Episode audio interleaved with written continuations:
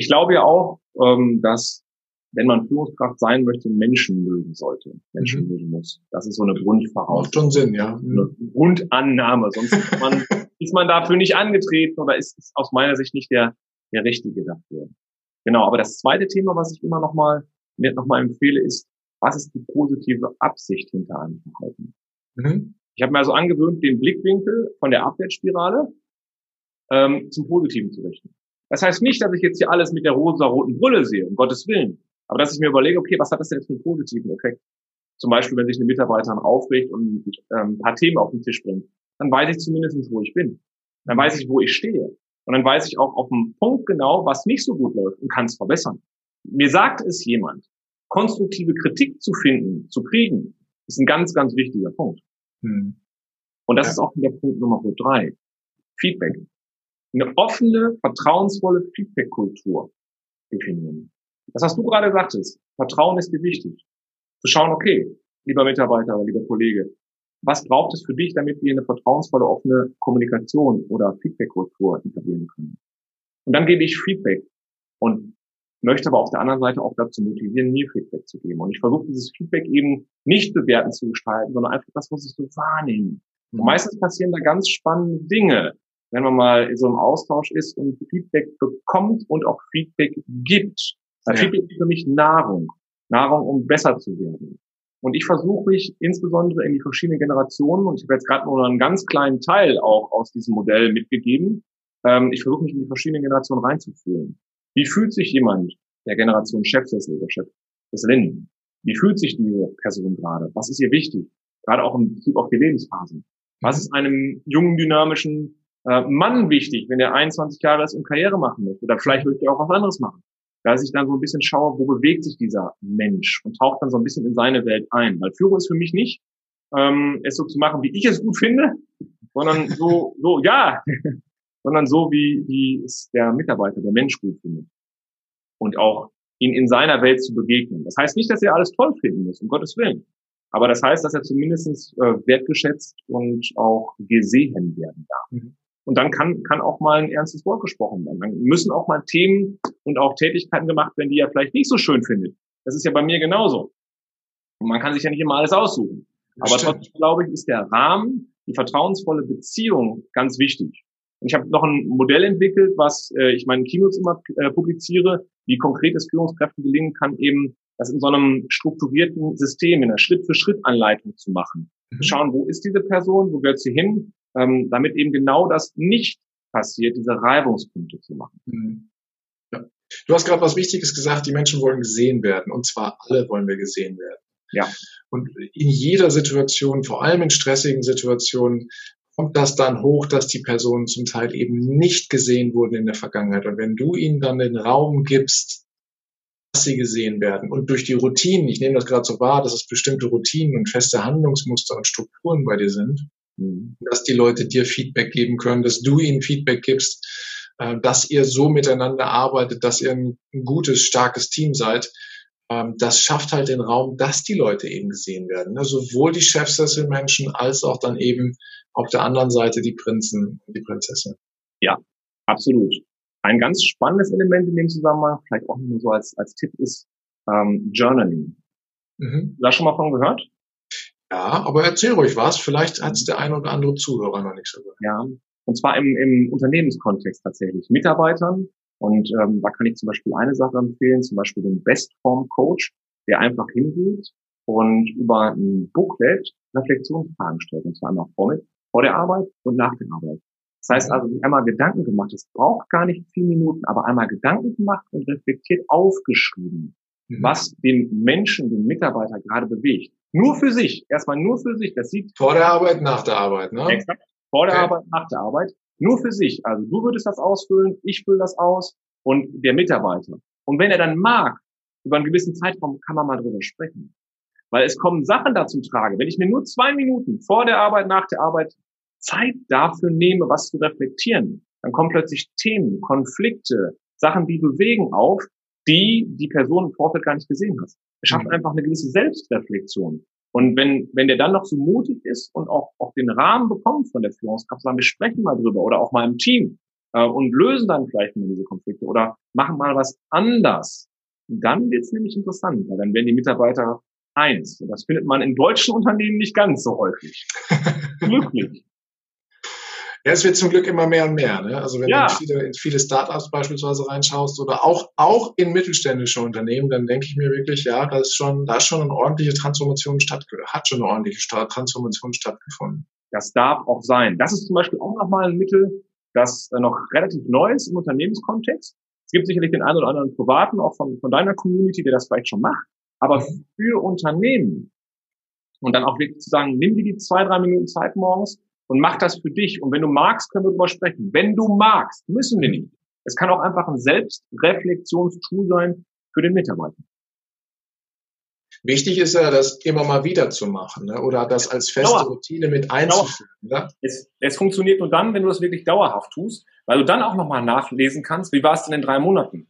Ja. Und dann auch eine, eine Entwicklung siehst. Und das ist nämlich spannend. Hast du eine gute, eine gute Methode, wie die Leute an der Stange bleiben? Weil ich erlebe immer wieder Menschen, die sagen, okay, ich bin jetzt voller Energie. Ich will das unbedingt. Ich will mein Leben verändern. Ich habe Lust, im Unternehmen aufzusteigen. Ich bin voller Energie und Kraft und fang an und schreib oh. mein Journal. In zweieinhalb Wochen, ach nee, weißt du was, irgendwie passt heute nicht oder so. Wie bleiben die Leute am Ball? Ja, wissenschaftlich bewiesen ist es ja, dass es mindestens 30 Tage braucht, um eine Routine zu entwickeln. Mhm. Und ich glaube, es reicht, wenn man ein Prozent besser wird, Monat für Monat für Monat für Monat für Monat, Tag für Tag für Tag für Tag für Tag, dann summiert es sich. Es sind die kleinen Themen, es sind die kleinen Dinge. Und bei mir du meinst, du meinst nicht die großen Ziele, die großen Ziele vor Augen haben. Klar, da soll die Reise hingehen. Das ist mein Leitstern, das ist mein Nordstern, da geht die Reise hin. Aber sich bewusst machen, nicht überschätzen, was man in einem Jahr erreichen kann, sondern aber auch nicht unterschätzen, was man in zwei, drei, vier, fünf Jahren erreichen ja. kann. Step by Step zu sagen, okay, ich freue mich über jeden Schritt, den ich nach vorne mache. Richtig? richtig. Bleiben, bleiben wir beim Journaling. Vorher mhm. nie gemacht, sondern meinetwegen zur Arbeit gefahren, Rechner angemacht, eine Tasse Kaffee getrunken. So, mhm. alleine der Weg zur Kaffeemaschine ist eine Routine. Den Rechner anmachen ist eine Routine. Und jetzt zu sagen, okay, ich implementiere mal was Neues, indem ich dieses Buch aufklappe und mal drei Minuten was runterschreibe. Ein paar Stichpunkte nur. Dann mache ich das Buch wieder zu das, das, das, sich dann so zu motivieren, das ein paar Tage lang zu machen, irgendwann wird es zu einer Routine, wie den Kaffee zu holen, wie den Rechner anzumachen, wie zum Telefon zu greifen. Also ich glaube, es sind die kleinen Schritte, die über einen Monat, vier Wochen, fünf Wochen gemacht werden dürfen, um sich dann zu einer Routine entwickeln. Und dann mal zu schauen, was passiert da in einem halben Jahr, wenn diese Person dran bleibt, was verändert sich? Wie ist die Sichtweise? Ist die Sichtweise gleich geblieben? Hat sie sich die verändert? Mhm. Wo ist der Fokus nun? Was ist wichtig? Was ist vielleicht nicht mehr wichtig? Das kann ich empfehlen. Einfach anzufangen und es dann für sich in kleinen Schritten, Häppchen für Häppchen für Häppchen für Häppchen durchzuführen. Mhm. Okay. Hast du noch einen guten Tipp? Weil ähm, nehmen wir mal die Situation, du, du bist ja voller Energie, voller Euphorie und dein mhm. Thema, du brennst ja für dein Thema und wir könnten mhm. jetzt wahrscheinlich die nächsten viereinhalb Stunden locker damit füllen. Von mir aus gerne, ja. hast, du, äh, hast du noch ein paar Tipps, so einfache, die sich in den Arbeitsalltag oder in den Alltag mit einbauen lassen und zwar in Momenten, wo man mal einen Hänger hat. In Momenten, wo es mal dunkel ist am Horizont. In Momenten, wo du sagst, boah, heute will ich einfach nicht. Was sind so deine zwei, drei wertvollsten Methoden, die du auch für dich anwendest? Weil solche. Tage haben wir ja alle mal. Auf jeden Fall. Und ich glaube, das darf auch so sein. Du meinst jetzt auch aus Sicht der Führungskraft, ne? Ja, gerne aus beiden Perspektiven. Ah, okay. Das, was dir zuerst kommt. Also du ja, musst jetzt nicht für jeden drei, um Gottes Willen, aber einfach nur das, was dir kommt aus Sicht der Führungskraft für ja. den Mitarbeiter oder auch andersrum. Ich glaube, es ist nicht wichtig, immer perfekt zu sein. Und gerade als Führungskraft auch mal Fehler zugestehen. Auch mhm. zu sagen, heute geht's mir nicht so gut oder ich, ich muss mal drüber nachdenken oder danke für das Denkangebot, ähm, aber ich weiß gerade auch nicht so recht. Ich merke das bei Bekannten, wenn, wenn es da um Entscheidungen geht, die von oben runterkommen und die Person steht aber gar nicht dahinter, muss aber trotzdem das, in Anführungsstrichen, muss das Team dazu motivieren. Und ich habe zwei, drei Menschen erlebt, die sich da richtig mit verbrannt haben, persönlich mit verbrannt haben. Nicht weil das Team irgendwie, sondern die haben was gemacht, wo sie nicht hinterstehen. Mhm. Und ich glaube, in diesen Situationen ist es auch, auch okay und es darf so sein, zu sagen, okay, ähm, liebe Mannschaft, das ist jetzt hier so, so und so sind die Beweggründe, dass das so sein mag. Das mag auch rationale Gründe haben. Ich finde das unter diesen, diesen Bedingungen nicht okay.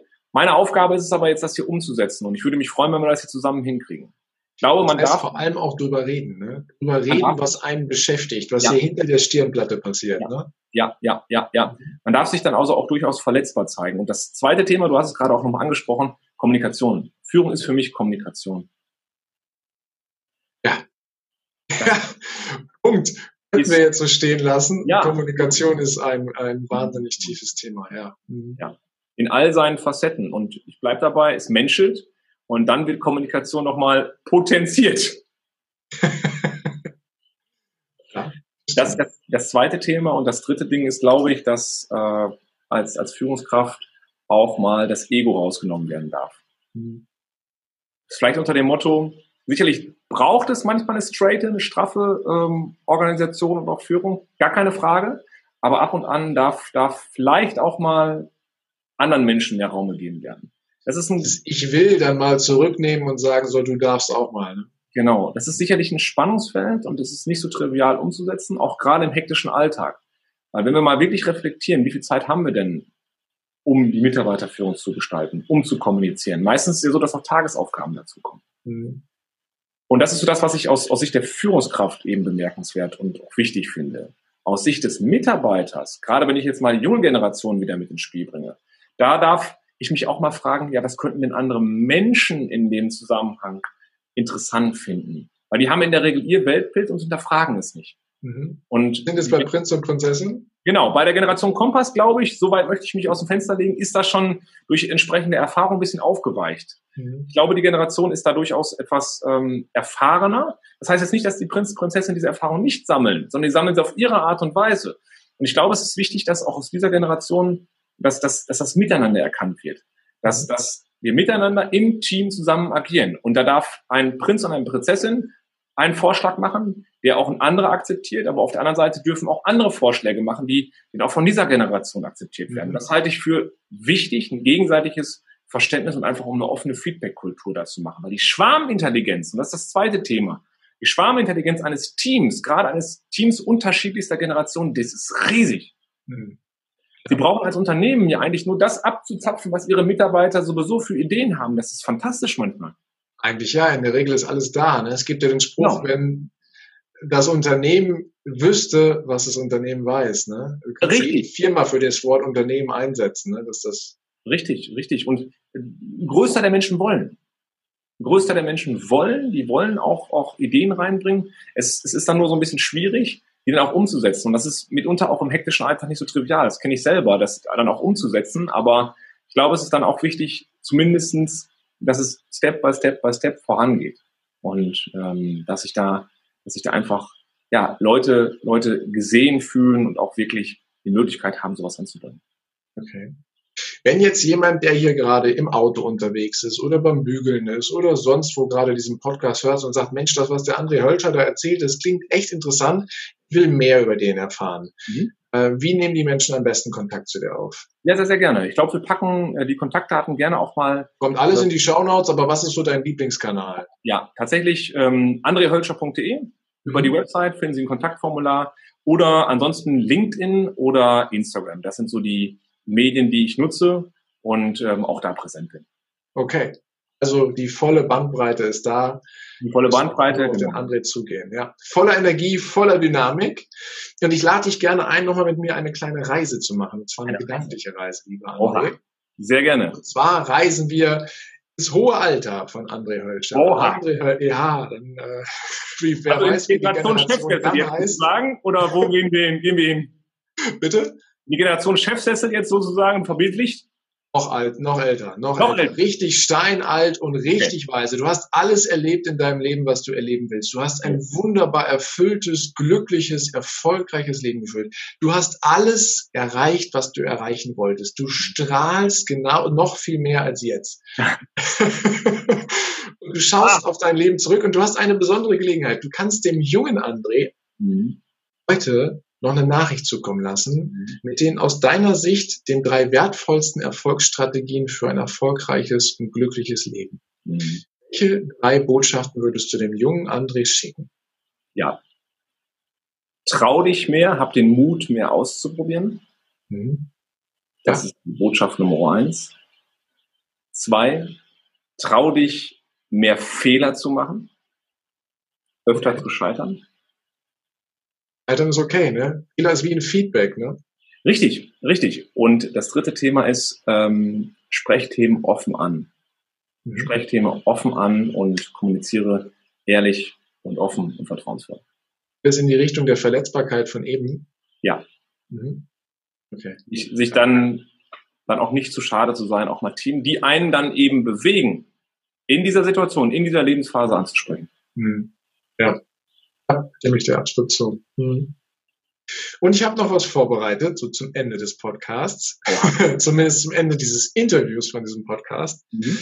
Uh, und zwar ein, uh, ich fange ein paar Sätze an und du vervollständigst sie einfach so spontan aus deiner Intuition heraus, aus deinem Bauchgefühl, das was hochkommt. Alles ist richtig und alles ist erlaubt. Mhm.